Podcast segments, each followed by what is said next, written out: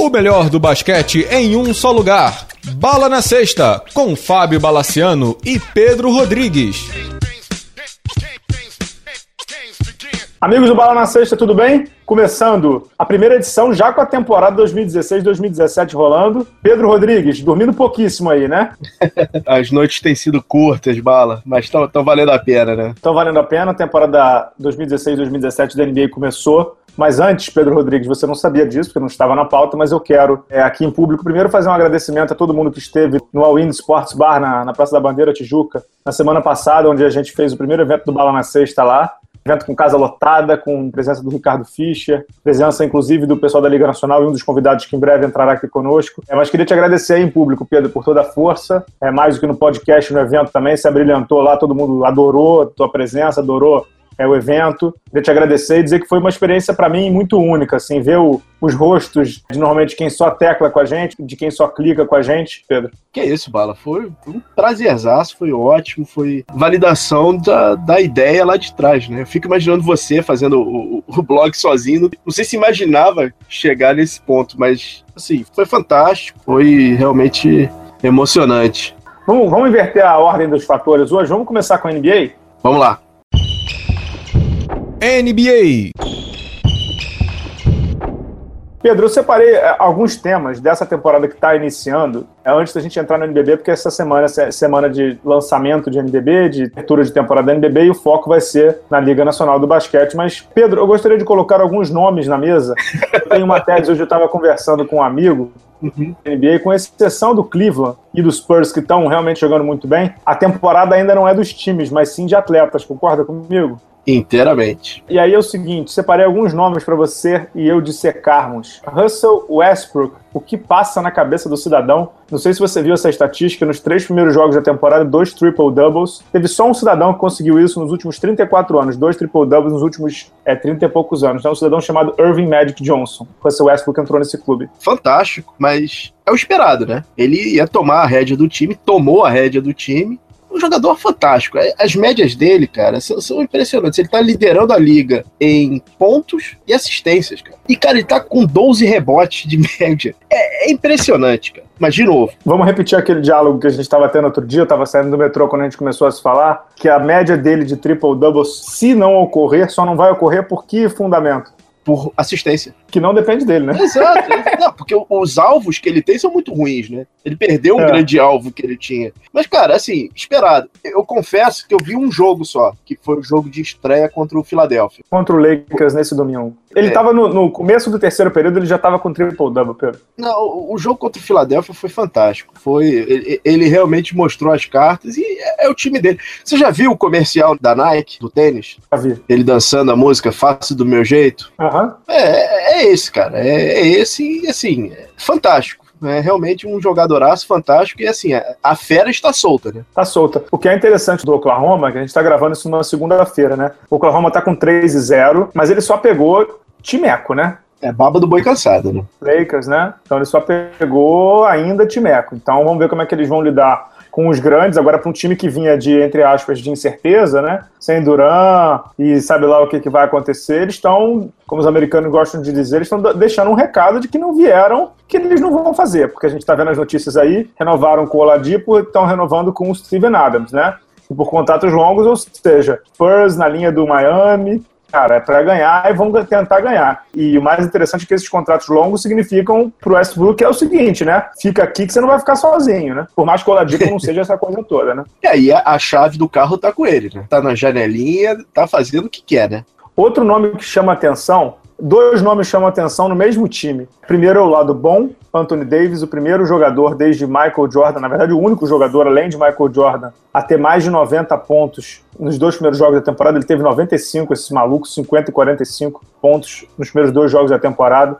Mas o Pelicans não ganha nem se a gente formar o time ou você, Amorim, mais dois, né, Pedro? É, cara, o Anthony Davis é aquele, jogou como nunca e perdeu como sempre. O time é muito ruim, cara. Teve uma entrevista dele, se não me engano, depois do segundo jogo, ele falando que se ele jogar desse jeito no limite, talvez, numa distante possibilidade, eles tenham alguma chance de playoff. Realista, né? O que ele fala é nesse nível dele metendo 45 por jogo, né? Exa não, é, não, exatamente. Não dá. Eu confesso que a gente vai falar de alguns nomes O Anthony Davis su superou minha expectativa no começo de temporada. Tá superando. O que ele tá fazendo é fantástico, é mágico. Eu não sei se ele vai conseguir manter a pegada, mas esse começo dele é fabuloso. É fabuloso. Agora, na, naquela mesma região ali que eu conheço bem, Louisiana e tal, tomara que eu volte o ano que vem pro All-Star Game, Pedro Rodrigues, tem alguém acessando o cato.com, LinkedIn Premium, com afinco, não tem? Tem, tem sim. Ó, eu espero que sim, porque senão vai ser mais uma previsão que acertamos, né? É, cara, nosso bravo Alvin Gentry não vai durar muito tempo ali, não, cara. É bom não. Não, não tem que durar não, mesmo, né? É, é bom não colocar as crianças na escola, é bom não, não mudar domicílio para voto, porque não dá, vai ficar muito tempo ali, não, cara. Que decepção, hein, Pedro? Pois é, e assim, a gente sempre fala do Pelicans porque a gente sabia que podia ser mais, e o Anthony Davis é um jogadoraço, ele, ele tinha que estar tá junto dos grandes, grandes superstars da liga, com Curry, com Thompson, com Westbrook, ele tá sempre, ele tá sempre um pouco abaixo porque ele tá no Pelicans, né, cara? E quem deve estar tá rindo à toa é o Monty Williams, né? Se livrou de uma boa, né? Nossa senhora. Agora, Pedro, o, o que me chama a atenção, eu tava dando uma olhada nos jogos do Pelicans, eu vi dois desses jogos aí. Cara, como o elenco é ruim. Eu sei que o Drew Holiday não tá lá, que o Tarek Evans vira e mexe tá machucado, mas assim, sem sacanagem, outro dia, eu tava falando isso com você outro dia, eu tava vendo um jogo do Pelicans, e aí, em um dado momento na quadra, a formação com o Anthony Davis no banco era a seguinte, Ethan Moore, Terence Jones, Cunningham, se não me engano, e Alex Agin com o Homer City. Sem sacanagem, dá para algum time da NBA ser levado a sério com isso? Essa segunda unidade. E não, é, é e não tão... era garbage time, Pedro. Não era garbage não, time. Não, não, não, não, Essa é a segunda unidade do time. Essa segunda unidade é tão ruim ou pior que a do 76ers. É. E aí, Pedro, pera o bizarro, mas o Alvin Gentry só pode dar, tipo, um minuto de descanso pro Anthony Davis, que quando ele sai, o time mal consegue jogar bola na, no aro. Não é nem que é fazer ponto, que fazer ponto é impossível com esses caras. Mas assim, é papo de, de, ter que travar o Anthony Davis com um minuto no, no banco para voltar rápido, né? Exato. Tem que ser construído em volta do Anthony Davis, né? A venda é ele para atrair outros jogadores, para atrair free agents, cara, porque o time é muito ruim, cara. É muito, muito ruim. Muito ruim. Agora, deixa eu te fazer uma perguntinha aí, rapidinho. Você é otimista ou pessimista? Porque, assim, quem é que vai jogar em Nova Orleans? Porque, assim, querendo ou não, eu não, não acredito mais naquele negócio de small market big market. Ok, não acredito nisso. Mas o elenco é muito ruim, cara. Ninguém vai lá só pelo Anthony Davis, porque, assim, só o Anthony Davis ali, com esse... Vamos, vamos dar um exemplo, tá, cara? Dar um exemplo bobo. Vamos supor que o Kevin Durant fosse para Nova Orleans. Na boa, eles iriam para playoff com Kevin Durant e Anthony Davis, mas assim, não passariam da primeira rodada no Oeste. A grande vantagem desse cap é que os times, teoricamente, estão iguais em relação à grana. O Pelicans tem uma grandíssima vantagem, é que ele tem 14 jogadores que ele pode mandar embora. E ele tem um, só que ele tem que manter. Então, dinheiro, eles podem arrumar. ele tem jogadores com contratos baixos. Mais ou menos. Então, assim, pô, pra, pra padrão atual de NBA, não são contratos eu realmente acho que. O, o New Orleans tem uma folha de salário maior que a do Oklahoma, Pedro. Mas o Oklahoma, com perdão da palavra, é, é, é, é solvina, né? É solvina é. em relação a, a esse troço de grana. Já perdeu o jogador Harden que o diga por conta de grana. Agora tá, tá percebendo que é. se, se não pagar, os caras vão embora mesmo. Outro nome, assim, antes da gente entrar na NBB, senão a gente vai se alongar muito em NBA, e o foco hoje é NBB. Pedro Rodrigues, tem um nome que eu queria falar com você que não é surpreendente, mas é, é muito legal vê-lo. Dwayne Wade, meu caro. Dwayne Wade jogando bem pelo Chicago. Vamos ver até quanto nossos bravos joelhinhos vão aguentar, né? Bom começo é. de Chicago, hein? Bom começo de Chicago, como diria aquele filósofo, auspicioso começo. Pedro Rodrigues, eu outro dia falei com meu irmão, é uma piada meio infame, mas se o Patrick Riley derrubar uma garrafa de vinho toda noite que o Dwayne Wade jogar bem, ele vai acabar muito mais pobre essa temporada. Olha, cara, é, é, assim, tô preocupado com Miami, cara. Eu vi parte de um jogo, Orlando e Miami, meu Deus do céu, cara. Eles vão formatar ali rapidamente, cara. Rapidamente. É, alguma coisa eles têm que fazer, né? Você quer passar para algumas decepções, cara? É que, claro, a gente tá na primeira é, eu queria semana te passar, ainda. Antes, antes a gente pode bater uma salva de palmas aqui, já estou batendo para um rapazinho chamado Damian Lillard. Nossa. Esse maluco joga muito basquetebol, mas muito. Você viu a, a, jogada que ele matou o jogo contra o Denver? Ele levou para prorrogação uhum. com uma jogada de lateral, né? Que passaram para ele, ele pegou no ar. E depois ele passou pelo Farid no tempo extra, que foi assim, que nem a gente passa pela padaria, né? é o MVP, né, cara? Ele quer ser MVP. Ele, tá correndo atrás do MVP, é, tá muito bem, tá muito bem. Ele começou com o pé, pé embaixo. Tá em quarto Cestinha. como líder de, de pontos. É, Sextinha, 37.7 na liga. Incrível que esse cara tá jogando. Ele e o CJ McCollum estão levando o time bem nas costas mesmo. Se tivesse uma linha ali para pontuar dentro do garrafão, seria um time bem maravilhoso. Ainda não tem, vamos ver se o Portland consegue adicionar alguém em pouco tempo. Vamos de NBB, Pedro? Vamos de NBB. Na volta do intervalo, então, NBB.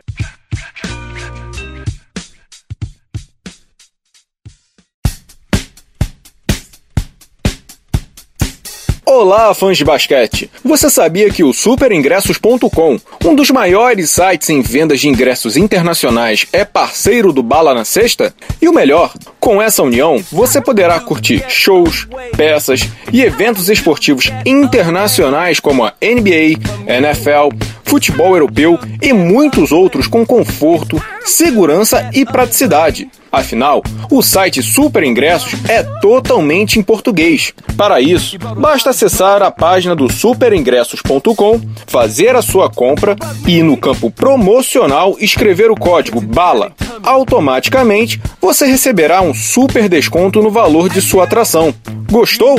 Então não marque bobeira e acesse www.superingressos.com e descubra como é fácil poder assistir sua atração favorita sem nenhuma preocupação.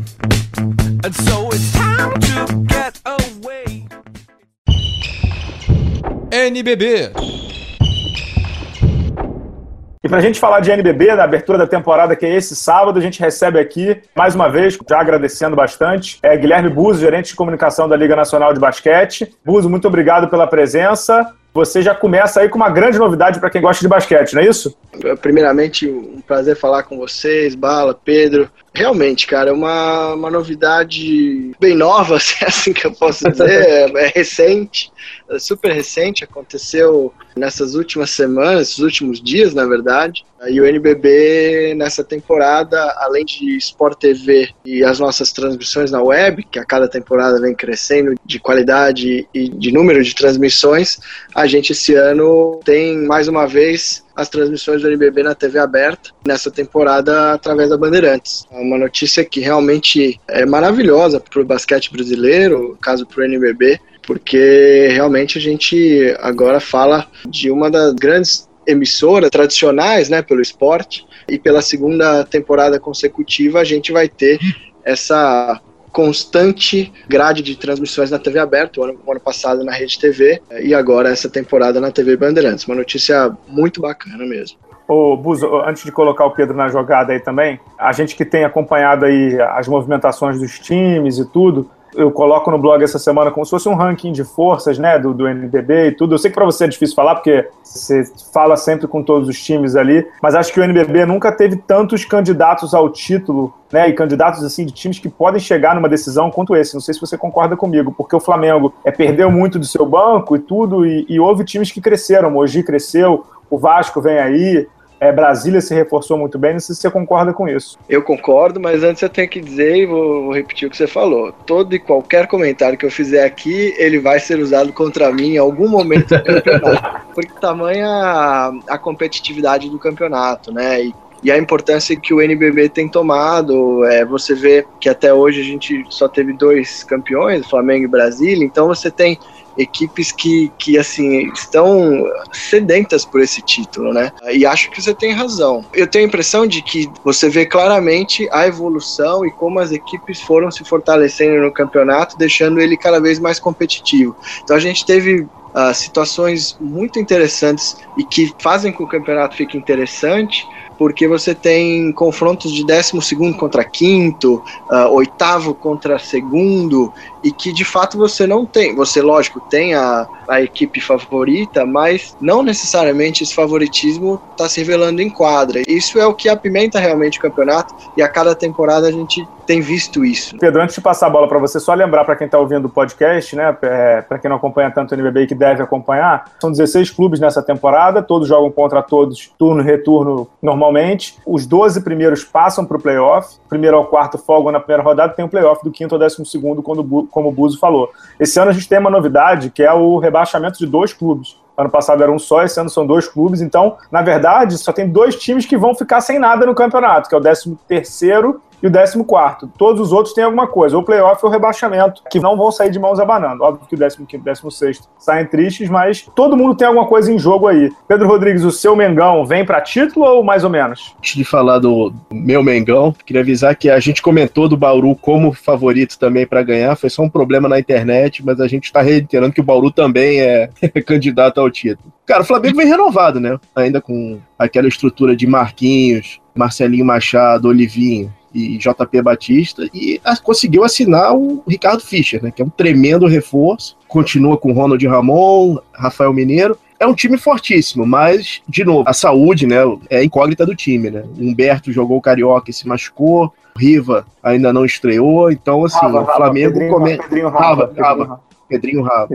Ele ainda não estreou, então ele vem meio como incógnita, né? Mas o Flamengo sempre costuma engrenar mais pro fim, né? Lá para fevereiro. E aí, quando embala, ganha 350 jogos diretos, chega no playoff e ultimamente a gente sabe o que acontece. Antes de passar para o Bus, vamos, vamos ouvir um pouquinho do Olivinha. Olivinha é MVP das finais da temporada passada, tetracampeão do NBB pelo Flamengo. É, ele vai falar um pouquinho sobre a expectativa para essa temporada do clube do, da Gávea, o time do José Neto. Fala aí, Olivinha que a expectativa da nossa equipe para o NBB é a melhor possível. A gente sabe que a gente é um grande time, tem muita coisa para acontecer na temporada ainda. Acho que a gente está no caminho certo, a gente vem trabalhando muito duro. O NBB está começando aí e a gente sabe que nós somos o time a ser batido, até pelas últimas temporadas, são quatro temporadas aí vencendo o NBB. E a gente sabe que sempre que alguma equipe joga contra o Flamengo, quer ganhar da gente de qualquer forma, né? Então a gente tem que ter a consciência que a gente está jogando no tetracampeão do NBB consecutivo e todo mundo olha com outros olhos pra gente. Garotada que tá chegando agora é uma garotada de bastante qualidade que vai nos ajudar bastante durante essa temporada toda. Lógico que a gente, nesse início de temporada, está sofrendo bastante com algumas lesões, mas a gente espera que no decorrer da temporada a gente consiga nos manter saudáveis e a gente consiga fazer uma grande temporada assim como foi as últimas quatro temporadas. Ô Buzo, é, a gente está falando muito de dentro da quadra, mas queria que você falasse o que, que a gente, do lado de fora da quadra, pode esperar desse NBB. Sei que a, as transmissões pela internet vão rolar, vai, vai continuar pelo Facebook. O que, que você pode contar para a gente de novidade aí do lado de fora da quadra? É, eu acho que essa é a primeira temporada desde que eu tô na liga que a gente teve realmente a oportunidade, a condição financeira de planejar sabendo basicamente o que a gente teria de investimento, né, para temporada com o patrocínio da Caixa de, de quatro temporadas, né? E a renovação agora de Sky e de Avianca, que são dois parceiros que também chegaram na última temporada, a gente teve essa oportunidade de realmente planejar sabendo o que a gente tinha. Os outros anos foram um pouco mais difíceis em termos financeiros. E isso é muito bacana, eu acho que prova que, o, que a Liga Nacional de Basquete vem fazendo um trabalho muito bem feito no cenário esportivo brasileiro. Acho que até na contramão de muitas entidades que depois da Olimpíada agora estão tendo mais dificuldades. Então, isso realmente é um motivo de orgulho para a gente saber que a gente está fazendo um bom trabalho e está colhendo esses frutos desde a parceria da NBA, uh, enfim, uh, de 2014 para cá a gente tem tido bons resultados nessa parte comercial. E em termos de novidades, eu acho que realmente vem essa. A gente anunciou nessa segunda-feira uma parceria com o Facebook, então vamos ter os jogos do NBB na web, que são os nossos jogos na, na internet, uh, com exclusividade no Facebook. É uma ferramenta de engajamento os números que a gente teve na primeira experiência na Liga Ouro foram muito impressionantes, na final Vasco e Campo Mourão. Engajamento, né, a participação do público foi muito interessante e nos, nos fez uh, firmar essa parceria com o Facebook, que ela vai além dos jogos na web, ela envolve também experiências de conteúdo de vídeo, vai ser um negócio bem interessante que a gente vai ter na parte de comunicação. Depois de web, além disso, temos as transmissões na TV, que continuam fortes, é, principalmente na, na parte de playoffs. No ano passado a gente teve um aumento muito grande de audiência em comparação às outras temporadas. O público no ginásio também teve um aumento bem significativo em relação às últimas temporadas. A, a participação de mais um estado, né, o Paraná, volta ao campeonato com o Campo Mourão. Nós temos então Flamengo e Vasco, que também é um, é um confronto que a gente está muito ansioso por ele no NBB. Então, assim, eu acho que é uma temporada de muita expectativa para todos nós. Eu acho que é mais um campeonato que vai, vai mostrar realmente todo esse trabalho que a Liga vem, vem fazendo desde a sua criação.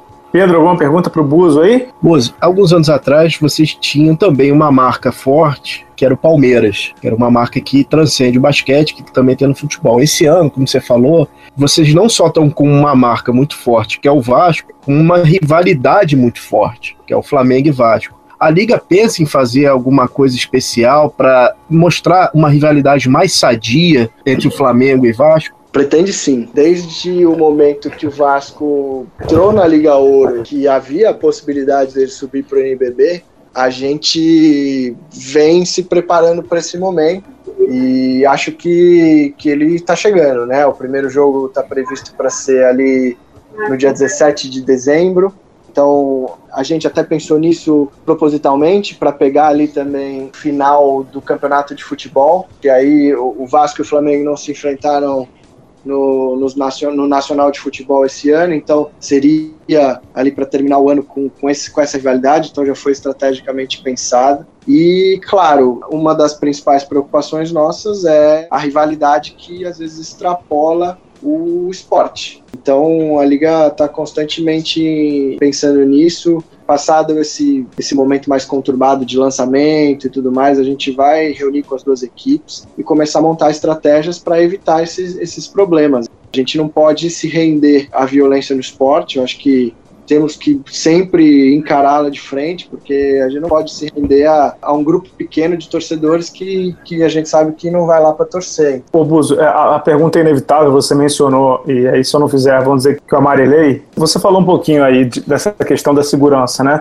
E a gente viu aqui no Rio mesmo em jogos de torcida única deu problema, em jogo sem torcida deu problema na quadra, mas deu problema. Eu queria te fazer duas perguntas, na verdade uma pergunta e um comentário. O comentário deixa comigo porque você não pode falar, mas eu posso. A pergunta é a seguinte: o que, que a liga tem pensado para esse jogo? Vai ser torcida única? Não vai ser torcida única? Como é que vocês têm planejado esse primeiro jogo? Vou ver aqui, acho que o primeiro jogo é mando do Flamengo, é isso? Primeiro jogo acho que é do Vasco. Mas o que, que a liga tem planejado para esse jogo? Vai ser torcida única? Onde vai ser? É, essas coisas de segurança que, que a gente se preocupa bastante aqui no, no, no, Rio de Janeiro quando tem esse Flamengo e Vasco, a gente sabe que é, um, que é uma loucura. Fábio, eu acho que assim, a gente está num momento de, de muitas análises, a gente não tem nenhuma resposta certa ainda para eu poder te dar agora, se vai ser 50% de torcida, se vai ser uma parte do mandante, outra parte do visitante, é, a única certeza que a gente tem é que a liga não gostaria que fosse torcida única fazer torcida única seria se render ao fato de que não tem o que se fazer, é, não, não dá para fazer nada. Então você tenta facilitar, que é por torcida única, mas acho que vai contra o esporte. O esporte não pode ser isso, sabe? Lógico, eu não vou ser ingênuo ao ponto de achar que não vai acontecer, mesmo porque antes de eu trabalhar com basquete, eu trabalhei muito com futebol aqui em São Paulo. Não era Flamengo e Vasco, mas era são Paulo e Corinthians, era Palmeiras e Corinthians, enfim, eram os times de camisa aqui de São Paulo e já vi diversas ações e realmente ninguém tem a resposta, porque se tivesse a gente já teria acabado com esse problema no futebol primeiro. É, mas eu não tenho ainda nenhuma resposta, a liga ainda vai trabalhar com os clubes para tentar achar o melhor caminho e o caminho, naturalmente, que faça mais sentido sem também querer mudar o mundo, né? A gente quer, quer um bom espetáculo na quadra e fora dela. É isso que a gente quer. Legal. Antes de passar a bola para o Pedro, isso aí o Pedro pode falar comigo, é o seguinte, junto com o Pedro e com algumas pessoas também, chegou a hora, controlar torcedores é muito difícil, porque torcedor é maluco mesmo, a gente sabe. A gente vê aí, tem essas atrocidades que acontecem no estádio de futebol, basquete, etc. É difícil de controlar, mas os atletas podiam dar uma mãozinha também, né? Os atletas, né, Pedro, é, poderiam se comportar uhum. melhor. A gente já viu briga em, em, amistoso aí recentemente de basquete cearense, se não me engano era quem? É, Guilherme Giovannoni, Gruber, ou não me lembro quem exatamente. É, aí depois do jogo do Flamengo e Vasco, jogo sem torcida, Marcelinho e Nezinho brigaram.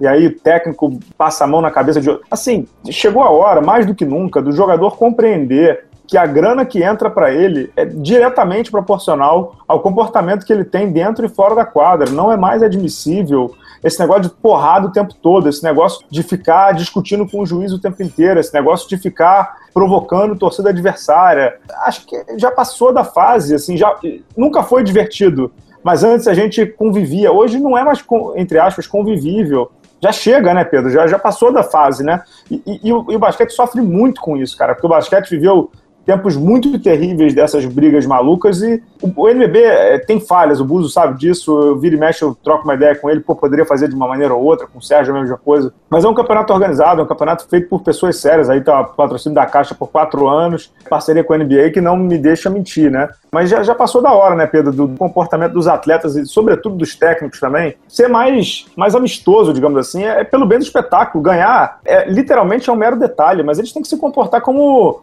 como, como atletas, na acepção da palavra, né, Pedro? Concordo inteiramente contigo, mano, e colocaria até mesmo as torcidas, né, cara? Acho que todo mundo que faz parte desse espetáculo tem que ter uma questão de civilidade. Não pode torcedor ficar cuspindo, não pode. É, não pode, cara, entendeu? É, é questão de civilidade, né? Mas, assim, é triste porque a gente quer que o basquete seja conhecido pela grande jogada em quadra, pelo jogo que foi decidido, é, decidido pelo último arremesso, pelos jogadores de seleção que estão jogando aqui, mas não, gente, o basquete é conhecido pelas brigas, né? E, infelizmente, a gente tem que ficar se justificando por movimentos isolados, né? Enfim. É, emenda aí já direto, Pedro, uma pergunta mais tranquila pro Buzo aí. Mas calma, né, Bu? Coitado do Buzo. Não, mas ó. Mas uma coisa que. Mas ó, vou, vou só falar um negócio da, da, nossa parte. Pô, concorda com tudo que vocês falaram. É realmente ruim o basquete, ou como todas as outras modalidades fora futebol, acabam sofrendo com situações. E o futebol também sofre demais com isso, né? Com situações negativas. Então, é uma preocupação constante nossa de tentar evitar esse tipo de, de notícia ruim, porque acaba, querendo ou não, se destacando, né? Seja na mídia, seja na boca do povo, e, e o basquete, como, como vocês falaram aí, já sofreu muito com isso, muitas brigas, muitos conflitos. Hoje a gente vive um novo momento. Eu acho que a cada temporada os atletas passam a perceber mais, ter uma percepção maior do valor do produto NBB, do valor da modalidade, do crescimento. E acho que a, a liga nesses últimos anos tem feito algumas ações que ajudam nesse sentido. Eu vou dar um exemplo do que aconteceu na última terça-feira. A gente chama de media training, então a gente reúne todas as assessorias dos clubes para conversar, para trocar ideias e tentar de alguma forma trazer alguns conceitos, alguns cases interessantes para que eles passem essa mensagem nas suas equipes. Então, existem certas ações que a gente vem fazendo também é um outro evento interessante da liga para já mostrar para esse jovem jogador que está chegando na categoria adulto que o, o, campeonato é diferente, que a maneira como a liga gere o campeonato é diferente. Então, aos poucos, eu acho que a gente está conseguindo passar essa mensagem para os atletas. Lógico, de quadra, né? Tem sempre aquela emoção a mais, a torcida pegando no pé. Então, uh, muitas vezes o jogador acaba extrapolando. Isso é natural mas que extrapole e, e entenda o conceito inteiro para não tomar certas uh, medidas que, que podem denegrir essa imagem que a gente tanto trabalha para construir e, e, manter. Deixou o recado, né, Pedro? Aí. É, o, o Buzo, é, agora voltando um pouco para a quadra, o, a gente sabe que o Jogo das Estrelas vai ser ali em Março, 18 e 19 de março. 18 e 19 de março, ainda não podem anunciar São Paulo, né? Mas a gente já sabe que vocês estão tentando São Paulo, a Liga está tentando anunciar São Paulo, não é nenhuma surpresa para ninguém. É, tomara que seja mesmo, acho que São Paulo já merece um, um evento desse. Acho que, assim, mais do que o NBB 9, vocês já devem estar pensando um pouco também no NBB 10 ou ainda é cedo? Pelo contrário, em termos de, de marketing e comunicação, o NBB 10 já está na nossa cabeça há um tempo, porque é uma, uma data especial, né, de consagração de 10 anos. Então a gente já há um tempinho já, já fala dele. Já tem algumas ações, inclusive, em andamento. Nenhuma que você possa contar, né, claro? Não, posso até. A gente está uh, escrevendo um livro sobre os 10 anos da criação da Liga, né, desse novo conceito de administração esportiva no país. É uma das ações. A gente já conversou em comunicação visual nova, algumas homenagens, aí esse eu realmente não posso falar, de que a gente pretende fazer durante os 10 anos. Então, assim, vai ser um ano muito bacana, né, em termos de comemoração realmente da, da criação da entidade, da criação do campeonato, vai ser, vai ser muito bacana. Legal, Pedro?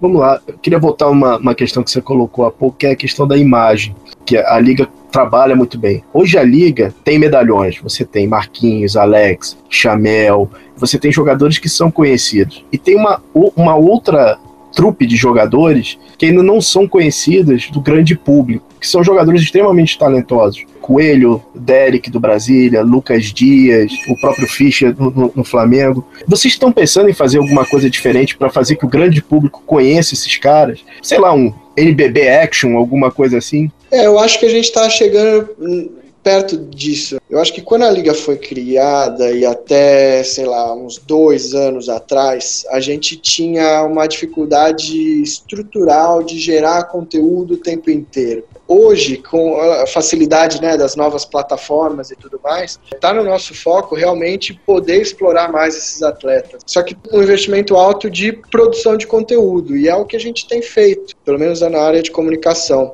Gerar mais vídeos, mostrar mais o lado pessoal do atleta, não depender somente de assessoria de imprensa, depender somente que a mídia consiga achar um espaço para falar desses atletas. Então, hoje, com a plataforma digital, né, com as mídias sociais, nós mesmos temos a possibilidade de fazer esse trabalho.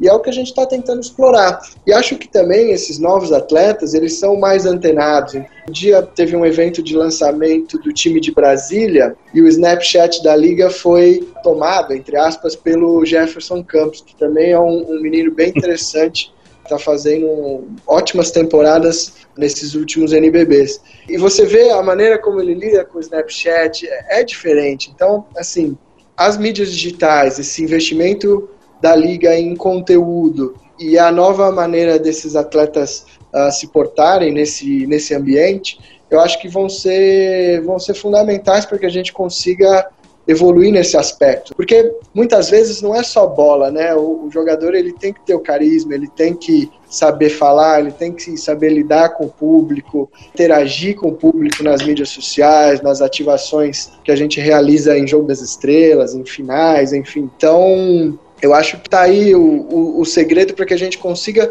fazer com que essa nova geração, você deu bons exemplos aí, a gente tem Lucas Dias, Jorginho, Gui Deodato, Ricardo Fischer, são jogadores realmente que, como falei ali atrás, um pouquinho que a LDB acabou dando destaque a eles, né? A possibilidade deles terem de jogar a LDB, de virarem protagonistas na LDB e subirem para o pro profissional com, com, mais força, uh, eu acho que tudo isso tem sido um, um, trabalho muito bom que a Liga vem conseguindo fazer, tem conseguido fazer, e acho que a gente vai ver isso muito mais a partir do momento que eles comecem a estourar mais como atletas de de nível mesmo, de, de, de, serem protagonistas nos times. Fazer alguma coisa no Jogo das Estrelas, que é, que é, um, é um evento que você, re, vocês realmente conseguem a atenção de todo mundo, com esse não só o pessoal mais jovem de hoje, mas junto com o pessoal da LDB, num jogo, num, pode ser uma pelada entre eles, como se fosse o jogo do, dos calouros da NBA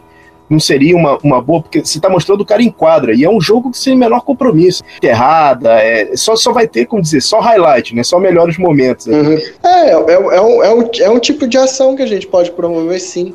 A gente já brincou lá dentro de tentar brin brincar, entenda brincar, né? Pens pensamos nisso. Idealizar, né? Idealizar. É, idealizar, é. Uh, de fazer esse jogo de LDB, né? Porque teve uma época que aí, por exemplo, a época que o Fischer e o Gui Deodato estavam estourando, e aí já começou a aparecer Lucas Dias. Foi ano que o Caboclo apareceu. A final foi Pinheiros e Flamengo, com Cristiano Felício, GG. Pinheiros era Humberto, Bruno Caboclo, Lucas Dias, Jorginho muito novinho, acho que tinha 17 anos, e aí você tinha jogadores um pouco mais tarimbados de LDB, que era Ricardo Fischer e Gui Deodato por Bauru, a minha memória vai falhar aqui, mas a gente pensou nessa época, você tinha muitos jogadores de nome, jovens, mas com destaque já, então a gente pensou nessa época de fazer uma, um jogo como esse, acabou não acontecendo, mas de fato são ações que a gente realmente falando que exatamente essa, mas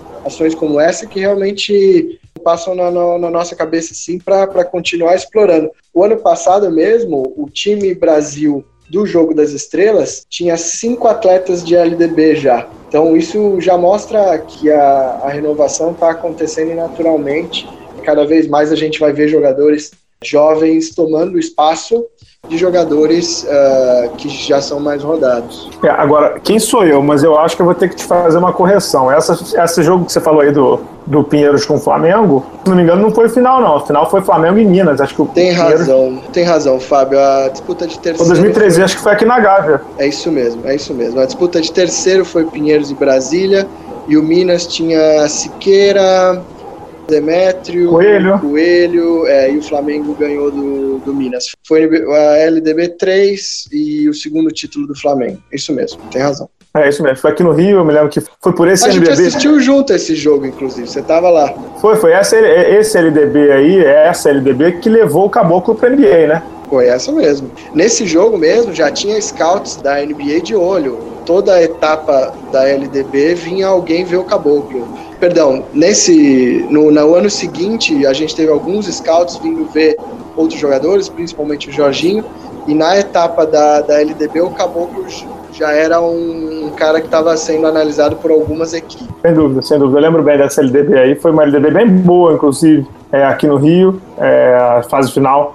Flamengo foi campeão mesmo. E quem diria, né, dessa LDB saíram dois jogadores para. Quem diria no sentido de surpresa, porque a gente nunca espera que saia tão nossos corações, digamos, saíram é. dois que estão na NBA hoje, né? O Felício e o Caboclo, né? E o Caboclo. Aí o Raulzinho, o Raulzinho acabou não jogando LDB, porque ele foi muito cedo para a Europa, mas ele é da, da idade do Felício e também é um menino que apareceu no NBB ou apareceu no Minas, né, com, com 17 anos. Então a gente tem fotos dele novinho, aparelhos nos dentes ainda jogando ele. Cabelo encaracolado. É, isso mesmo. É isso aí. Ô, Bus, vamos voltar um pouquinho para a quadra. Eu vou, vou trazer a primeira palavra do Guerrinha. Guerrinha campeão paulista por Mogi, e aí a gente fala um pouquinho de Mogi das Cruzes. Vamos lá, Guerrinha, sua, sua expectativa para o NBB, sua felicidade com o, o, título paulista e o que você tem para desabafar e contar aqui para a gente no podcast. Vamos lá, Guerrinha. Eu, graças a Deus, consegui chegar a um nível de maturidade que eu não trabalho mais para provar nada para ninguém, e sim para o basquetebol. Em alguns lugares, especial Mogi hoje, que me acolheu tão bem, desde o primeiro dia, parecia que eu estava aqui há anos, já tinha um trabalho muito legal, tanto dentro como fora da quadra. Eu sabia que com a minha experiência, com o meu jeito de trabalhar, poderia acrescentar muito à equipe, principalmente nesse início aí, né, de equipe conseguir títulos, ganhar um, um up diferente.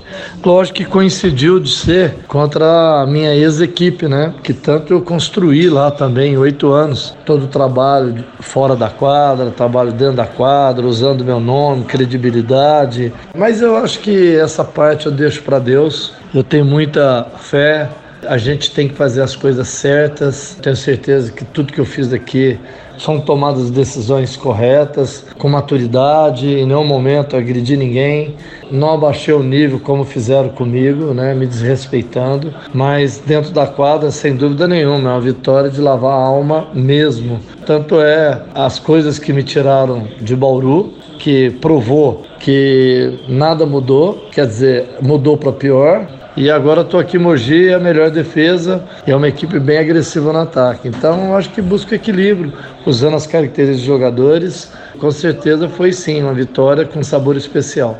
Ô, Buzi, tem uma coisa interessante que, que todo ano a gente fala isso, mas é verdade, que nenhum time do estado de São Paulo ainda, óbvio que como só Flamengo e Brasília ganharam no BB, nenhum time de São Paulo ainda ganhou o campeonato mais importante de basquete do país, né? Mogi, para mim, não sei se você pode falar, porque é claro que você vai levar bronca por qualquer coisa que você falar, como você afirmou antes, mas Mogi tá, tá se encaminhando para isso, né? Para chegar numa final como nunca chegou na, na, história do NBB, né? Mogi é um dos grandes favoritos aí, é a equipe de São Paulo, atual campeã paulista, manteve todo o time do ano passado que, poxa, perderam o jogo 5 contra o Flamengo, assim, poderia facilmente ter, ter levado aquela semifinal e ainda trouxe o, o Caio Torres, né, para o garrafão. Uhum. Então, poxa, é um time, é um time fortíssimo para essa temporada. Você tem os três mais ou menos gringos, né, porque o Larry a gente considera brasileiro, que, que juntos fazem fazem um estrago, né? E a torcida